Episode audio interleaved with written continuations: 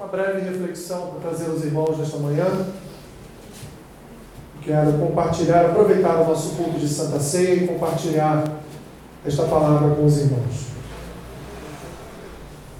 Amém? Vamos orar antes de fazer a leitura das Escrituras. Senhor, nós abrimos a tua palavra neste momento e entendemos que a tua boca há de falar ao nosso coração. Pois a tua palavra é para nós verdade, tua palavra é para nós escudo, tua palavra é para nós fonte de iluminação, trazendo sobre a tua igreja sabedoria, trazendo sobre a tua igreja discernimento, trazendo, Senhor, sobre a tua igreja o entendimento do teu reino. Abençoe-nos nesta manhã, Senhor, edifica os corações da tua igreja e ajuda-me na administração da tua palavra. É o que te pedimos e oramos assim, em nome do Senhor Jesus Cristo. Amém. 1 Coríntios capítulo 11, versículo 17 diz assim: Nisto, porém, que vos prescrevo, não vos louve, porquanto vos ajuntais não para melhor, e sim para pior. Porque antes de tudo, estou informado a haver divisões entre vós quando vos reunis na igreja, e eu, em parte, o creio. Porque até mesmo importa que haja partidos entre vós, para que também os aprovados se tornem conhecidos em vosso meio. Quando, pois, vos reunis no mesmo lugar, não é a ceia do Senhor que comeis, porque ao comerdes, cada um toma antecipadamente a sua própria ceia, e há quem tenha fome, ao passo que há também quem se embriague. Não tendes, porventura, casas onde comer e beber? Ou menosprezais a igreja de Deus, e envergonhais os que nada têm? Que vos direi? Louvar-vos-ei? Nisto, certamente não vos louvo, porque eu recebi do Senhor o que também vos entreguei que o Senhor Jesus, na noite que foi traído, tomou o pão e, tendo dado graças, o partiu e disse: Isto é o meu corpo, que é dado por vós, fazei isto em memória de mim. Por semelhante modo, depois de haver ceado, tomou também o cálice, dizendo: Este cálice é a nova aliança no meu sangue. Fazei isto todas as vezes que o beberdes, em memória de mim. Porque todas as vezes que comerdes este pão e beberdes o cálice, anunciais a morte do Senhor, até que ele venha. Por isso, aquele que comer o pão ou beber o cálice indignamente, será real do corpo e do sangue do Senhor. Examine-se, pois, o homem a si mesmo, e assim coma do pão e beba do cálice. Pois quem come e bebe sem discernir o corpo, come e bebe juízo para si. Eis a razão, porque há entre vós muitos fracos e doentes, e não poucos que dormem. Porque, se nos julgássemos a nós mesmos, não seríamos julgados, mas, quando julgados, somos disciplinados pelo Senhor, para não sermos condenados com o mundo. Assim, pois, irmãos meus, quando vos reunis para comer, esperai uns pelos outros. Se alguém tem fome, come em casa, a fim de não vos reunires para juízo. Quanto às demais coisas, eu as ordenarei quando for ter convosco. Pode se sentar,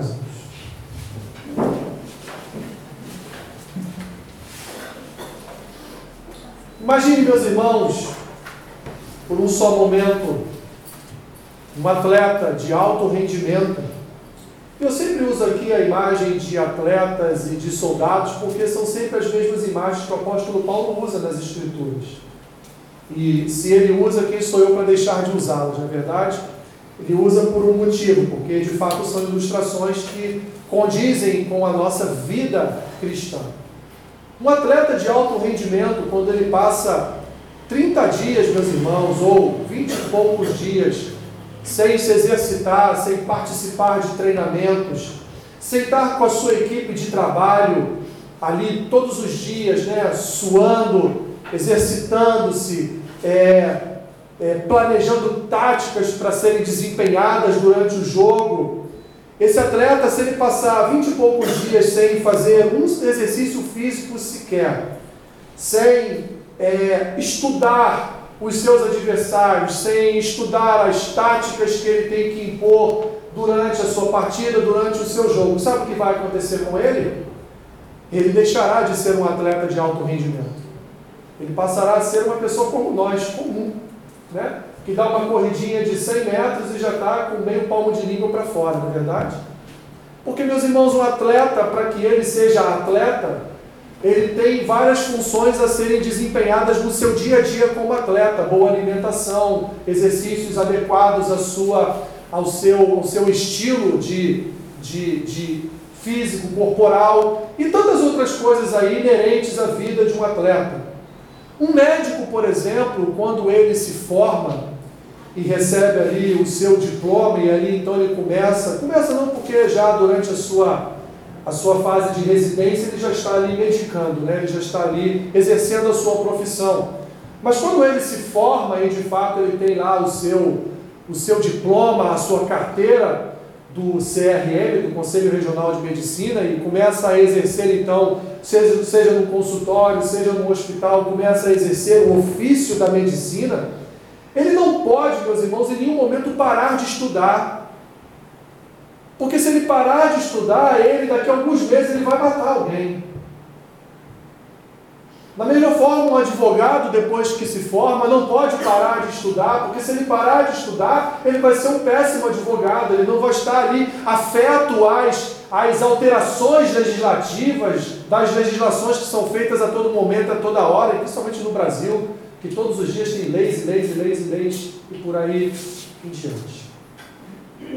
Assim também, meus irmãos, é a nossa vida espiritual porque eu estou tocando no assunto de atletas, médicos e advogados, porque a nossa vida espiritual ela é uma constante. E quando eu digo que a nossa vida espiritual é uma vida constante, ou pelo menos deveria ser, porque é assim que as Escrituras nos ensinam, ela é uma caminhada diária, meus irmãos, uma caminhada cujo foco principal é chegar no momento em que Cristo vier, virá nos buscar, e então estaremos com Ele já vivendo a eternidade. Andamos, meus irmãos, em busca, ou andamos porque Deus, na verdade, nos buscou para andar com Ele, mas andamos diante de Deus todos os dias, lendo a Sua palavra, orando, em determinados momentos da nossa vida, praticando jejuns, e também, meus irmãos, participando da comunhão do corpo, participando da comunhão da igreja. Porque essa história de desigrejado, ela não existe, meus irmãos. Não existem pessoas que comungam da fé cristã sozinhas dentro do seu quarto na sua casa. A não ser, com exceções, pessoas que estão acamadas, doentes durante muito tempo, muitos meses, e de fato não podem vir à igreja, elas vão receber a comunhão dos santos no leito, na casa dela. É uma outra questão. O que eu estou falando, meus irmãos, e para deixar mais claro ainda, é: não há como permanecermos distantes da igreja por períodos ou por breves períodos. E, e assim voltarmos à comunhão e depois passarmos outros breves períodos de tempo longe da igreja, a não ser que seja trabalho também, há exceções. Mas por que? E essa pergunta que eu sempre me fiz. Por que, que exatamente os cultos de Santa Ceia são os cultos mais cheios em todas as igrejas? Por que, que o culto seguinte ao culto da Santa Ceia, as mesmas pessoas que ali estavam na Santa Ceia não estão no culto seguinte? E não estão no posterior, não estão no outro, no outro, no outro, e aí você vai revê-las novamente daqui a um mês no culto de Santa Ceia. A Santa Ceia, meus irmãos, ela não é um evento místico da igreja. A Santa Ceia, ela não é um evento no qual eu posso passar dois, três, quatro meses longe da igreja, ou então passar todo um mês longe da comunhão, da intimidade do corpo, e aí no culto de Santa Ceia eu tenho que ir porque eu preciso me fortalecer. Eu vou porque eu não, eu não posso ficar sem tomar a Santa Ceia. Eu vou estar pecando se eu não tomar a Santa Ceia. Mas durante todos os cultos da igreja, durante todo aquele mês, não veio nenhum culto sequer. E estou falando isso, meus irmãos, sei que é, não é para vocês. Mas estou falando aqui, estou aqui transmitindo exatamente o que Paulo estava, uma das coisas que o apóstolo Paulo estava querendo dizer quando ele então abre um leque aqui no meio da carta, já finalizando a carta, e fala então a respeito de Santa Ceia para aquele povo. Aquele povo se reunia domingo após domingo. Os ricos levavam a comida, levavam todo o alimento que era o alimento da Santa Ceia, faziam uma, uma, uma grande mesa com várias coisas ali maravilhosas. E então, depois de colocarem a mesa, eles simples, simplesmente devoravam tudo. E aqueles que não tinham condições de ajudar naquele banquete, Aqueles que não traziam nem um pedacinho de pão para participar daquele banquete, ficavam ali com fome, ficavam famintos e não participavam da Santa Ceia, porque as pessoas mais abastadas da igreja já haviam comido tudo. É como se hoje, por exemplo, a bandeja fosse passar no primeiro banco e só no primeiro banco ali uma irmã ou um irmão pegasse 10 cálices ali do suco de uva, né? Na nossa situação aqui é o suco de uva, e pegasse 30 pedaços de pães. E aí não tivesse mais Santa Ceia para distribuir para ninguém mais da igreja. Era isso que acontecia naquele tempo, era isso que acontecia na igreja de Corinto, quando da celebração da ceia, da ceia do Senhor. Mas vivemos tempos diferentes, meus irmãos, vivemos tempos onde de fato muitas pessoas olham para a Santa Ceia como um evento mágico, místico, em que ela não precisa participar da comunhão do corpo, ela não precisa estar presente todos os domingos na, no culto, ela não precisa estar ali com seus irmãos em comunhão e intimidade, ela só precisa estar no dia da Santa Ceia. Mas o dia da Santa Ceia ela não pode faltar, porque é ali que ela vai receber as bênçãos de Deus. E não é isso, meus irmãos, que Paulo diz aqui nas Escrituras. Pois cear não é receber as bênçãos de Deus. A ceia ela é um memorial. É o que Paulo diz aqui, vamos chegar lá. Paulo então ele vai ele vai trazer esse confronto para os irmãos em Corinto. E vai dizer: se vocês estão com fome, se vocês estão com sede, então fiquem em casa e fartam-se em casa. Comam tudo que vocês tiverem em casa, fiquem lá, mas deixem aqueles que às vezes vão na igreja só para comer ali na Santa Ceia, porque não têm o que comer em casa, deixe que eles participem mais ativamente da Santa Ceia e possam então estar se alimentando. Ele diz cada um acaba por tomar a Santa Ceia de forma antecipada, de forma a não ter um ato de comunhão, de forma a não ser uma coisa partilhada, compartilhada, dividida entre irmãos.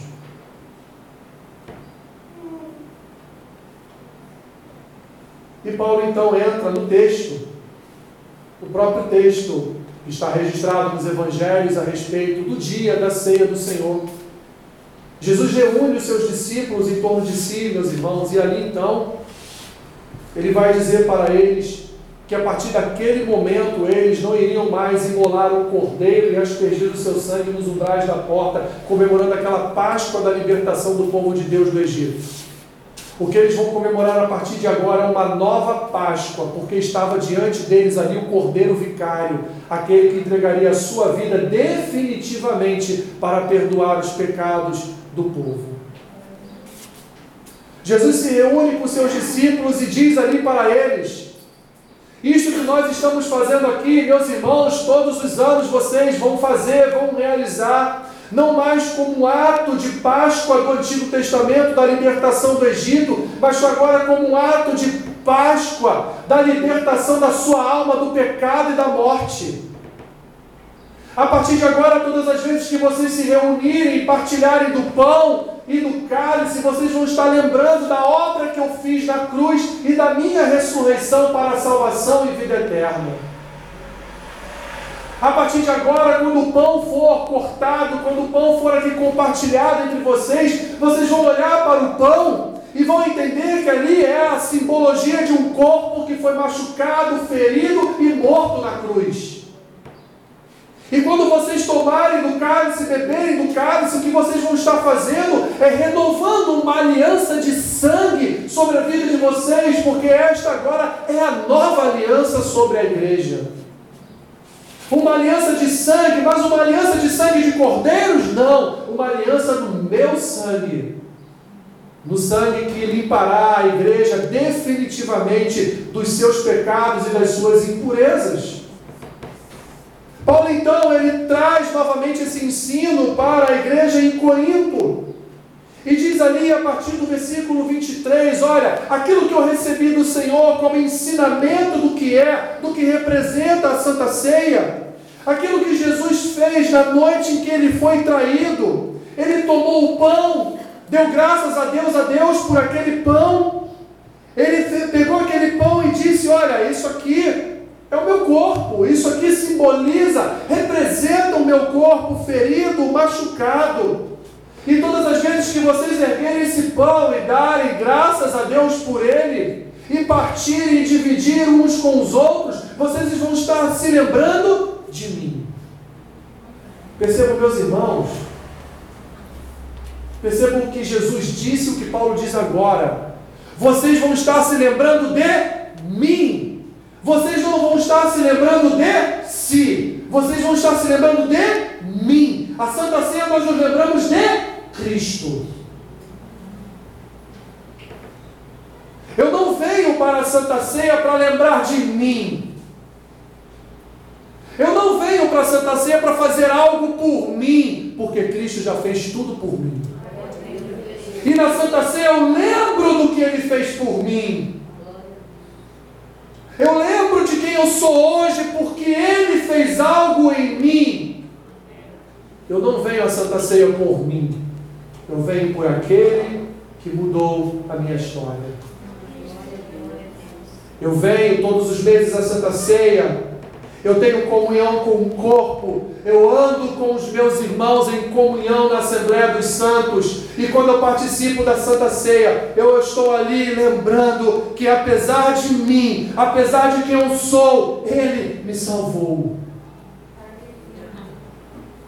Apesar da tamanha inimizade que eu tinha contra o Pai, o Filho se entregou por mim, se doou por mim, realizou a sua obra em mim e hoje vive, mora e habita em mim. Repetindo, meus irmãos, nós não, não estamos na Santa Ceia por nossa causa, a Santa Ceia por causa dele. Tudo que fazemos na ceia é em memória de quem? Dele não é na nossa memória. Paulo continua descrevendo os atos de Cristo na ceia. Por semelhante modo, depois de haver ceado, versículo 25, Cristo também tomou o cálice. E ao erguer o cálice, ele anunciou a partir de hoje: vocês são participantes de uma nova aliança não mais uma aliança de morte de animais, mas uma aliança agora no sangue que vai ser derramado pelo Cordeiro de Deus. Mais uma vez, meus irmãos, mais uma vez Cristo anuncia todas as vezes, todas as vezes que vocês erguerem também o cálice, vocês vão erguer em memória de mim. A Santa Ceia, portanto, ela é um momento, meus irmãos, um momento de reflexão. É um momento porque Paulo vai continuar o texto Paulo vai falar sobre um julgamento próprio. A Santa Ceia é um momento de nós olharmos para nós mesmos. A Santa Ceia é um momento, sim, de colocarmos um espelho diante de nós, não trazendo a memória nós, mas trazendo à memória Ele. E olhar para a nossa vida e ver o que Ele tem feito em nós. E ver aquilo que ainda precisa ser feito por Ele em nós. A Santa Ceia é um memorial, um memorial do Deus que morreu na cruz e ressuscitou ao terceiro dia. A Santa Ceia é um memorial, meus irmãos, de todas as vezes que nós comemos o pão e bebemos do cálice, além de estarmos lembrando da obra de Cristo, nós estaremos anunciando a morte do Senhor, até que ele venha, como diz Paulo no versículo 26. A Santa Ceia, portanto, é um memorial da obra de Cristo e é um anúncio da sua morte e ressurreição até o dia que ele voltar para resgatar a sua igreja. E Paulo continua, meus irmãos, a partir do versículo 27, ele diz algo que é muito sério para nós. Porque aqueles que permanecem longe da igreja durante todo o mês, e no início de um novo mês vem a igreja só para tomar a Santa Ceia, como se fosse um evento, repito, um evento místico, mágico, um evento que não, eu posso ficar fora da comunhão o mês todo, mas se eu tomar a Santa Ceia, eu estou santo. Se eu tomar a Santa Ceia, eu estou purificado. Se eu tomar a Santa Ceia, eu estou fortalecido. Paulo vai dizer que esses são aqueles que não discernem o corpo esses são aqueles que não discernem aquilo que estão tomando, não entenderam qual é o objetivo maior da Santa Ceia. Em decorrência disso, meus irmãos, acabam por beber juízo para si. E eu não estou falando de pessoas que vêm visitar uma igreja justamente no dia que ela nem sabia que era o dia da Santa Ceia. Em igrejas que têm a Santa Ceia aberta, elas acabam por tomar a Santa Ceia. Eu não estou falando destas pessoas, eu estou falando de pessoas que são membros de um corpo. Pessoas que assumiram um compromisso de membresia com o um corpo. Mas que negligenciam, negligenciam a sua vida espiritual e não entendem, meus irmãos, que Santa Ceia não é um ato para nós, é um ato para Cristo. Tudo que nós fazemos a nível de culto, nada, meus irmãos, é para nós, tudo é para Ele. Louvor, oração, dízimos e ofertas, tudo, meus irmãos, é para o louvor da glória de Cristo. Nada é para a gente, nada é para nós. Nós já somos abençoados. Nós já recebemos de Deus a maior bênção que poderíamos ter recebido, que foi a morte de Cristo na cruz que nos salvou. E isso é muito sério. E nós, pastores, Precisamos, de fato, levar isso com seriedade, observar isso na igreja. A história de um dos nossos pastores, por exemplo, de que uma determinada família só aparecia no culto de Santa Ceia na igreja dele.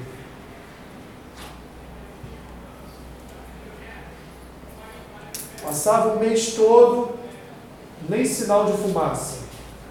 No dia da Santa Ceia o fogo descia, queimava tudo.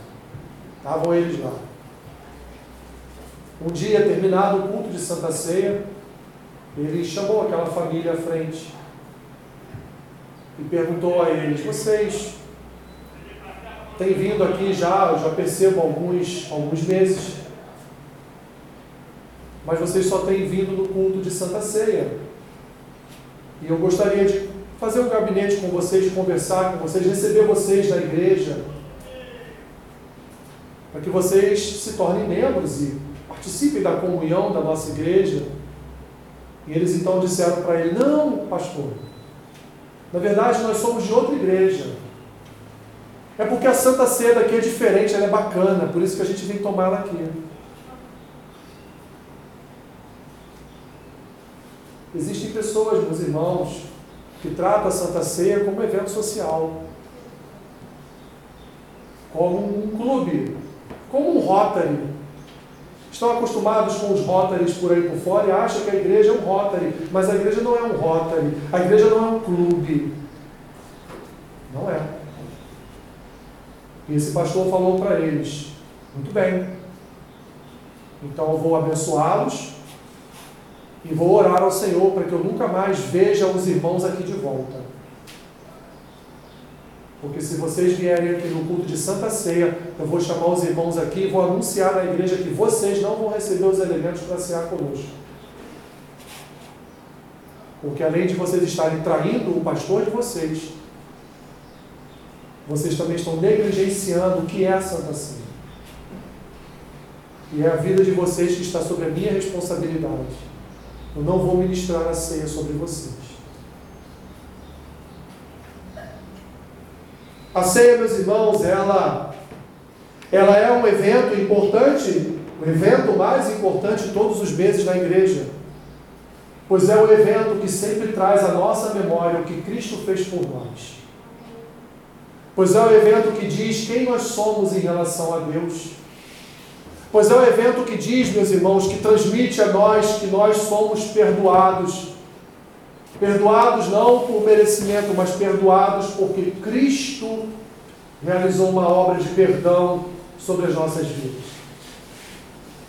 A Santa Ceia, meus irmãos, é um ato que nós realizamos na igreja mês a mês, trazendo à memória o que Cristo fez e também, meus irmãos, dizendo para Cristo e para a igreja: olha, nós fazemos parte dessa nova aliança. Nós fazemos parte parte desse corpo, nós estamos aqui juntos, unidos no só corpo, cujo cabeça é Cristo. Nós estamos aqui sim, já recebemos os benefícios da salvação de Cristo.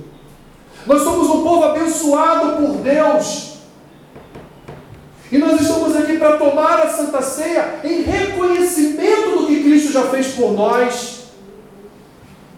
trazendo a memória do nosso coração, porque a nossa memória é curta, meus irmãos. Por isso que precisamos todos os meses da Santa Ceia. Tem igrejas que é todo domingo. Para não nos esquecermos de quem nós somos, de quem nós éramos e do que Cristo fez por nós. Porque nós podemos esquecer. E quantas não são as vezes que nós acabamos nos esquecendo, em determinadas circunstâncias da vida, o que Deus em Cristo realizou por cada um de nós. A Santa Ceia, meus irmãos, portanto, ela representa um ato de fé, sim de fé, porque nós ali estamos reconhecendo, quando erguemos o pão e o cálice, estamos reconhecendo o milagre realizado em nosso coração por Cristo. É um ato de fé. É um ato de fé porque nós estamos ali reconhecendo, reconhecendo que a obra de Cristo não foi em vão, porque nós estamos aqui. Reconhecendo que a obra de Cristo formou o povo, que a obra de Cristo formou em nós uma nova identidade, um novo modo de viver um novo pensamento, um novo coração, um novo modo de agir, de andar, de se portar, de estar diante de uma sociedade má. Quando nós participamos, nos assentamos à mesa, meus irmãos, nós estamos aqui glorificando o nome de Cristo, exaltando o nome do Cordeiro Santo de Deus proclamando as suas maravilhas e proclamando a sua morte e ressurreição até que ele venha. A Santa Ceia é um ato de proclamação, a Santa Ceia é um ato de memória, a Santa Ceia é um ato, meus irmãos, de renovação de aliança. E a Santa Ceia fala dele e do que ele fez em nós. Por isso que hoje, meus irmãos, alguns sentarmos a mesa com Cristo. Lembre, faça aquilo que o próprio Jesus disse e aquilo que Paulo aqui repete. Traga a memória o sacrifício de Cristo e sua ressurreição, o que isso trouxe para a sua vida, o que transformou a sua, no seu coração, o que isso tem significado para a sua vida. Pois quando erguemos o pão e o cálice, É disso que nós devemos lembrar. Não é um momento de petições.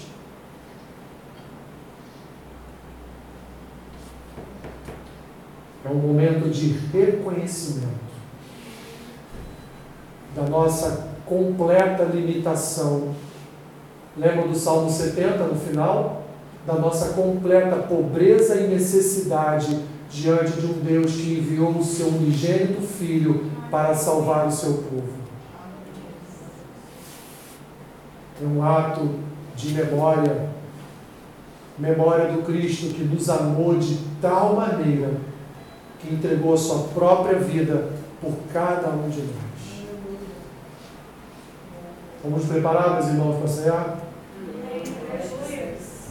Senhor, nós rendemos graças a Ti nesta manhã.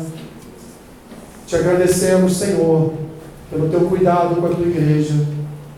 E hoje estaremos aqui, sentando à mesa contigo, trazendo à memória, Senhor, tudo aquilo que o Senhor realizou na cruz, tudo aquilo que o Senhor realizou como obra da Tua ressurreição o que o Senhor tem feito e tem realizado em nossos corações. Obrigado, Jesus.